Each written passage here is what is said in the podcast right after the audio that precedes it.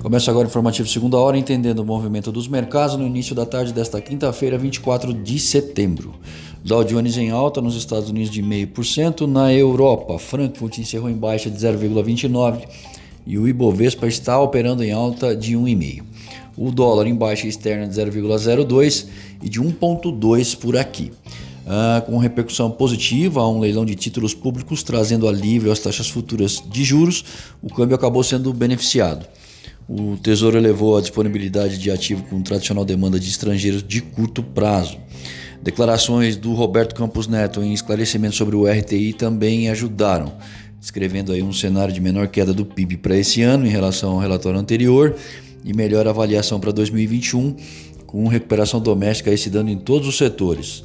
Por outro lado, no exterior, nos Estados Unidos, continuam os receios sobre a recuperação da economia sem apoio do parlamento os pedidos de auxílio-desemprego subiram, mesmo estando abaixo de um milhão, e as vendas aí de novas casas saltaram para o nível mais alto em quase 14 anos, em agosto.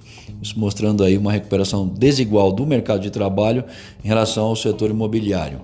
O Jerome Powell, Powell disse que sem aprovação do pacote fiscal, despejos e inadimplências em hipotecas podem aumentar. O FMI, por sua vez, afirmou que o cenário econômico global é um pouco menos sombrio do que ele esperava três meses atrás. Eu sou Alessandro Faganello, desejo uma ótima tarde a todos e espero vocês para abrir o mercado através do Boletim Primeiro Minuto, amanhã cedo.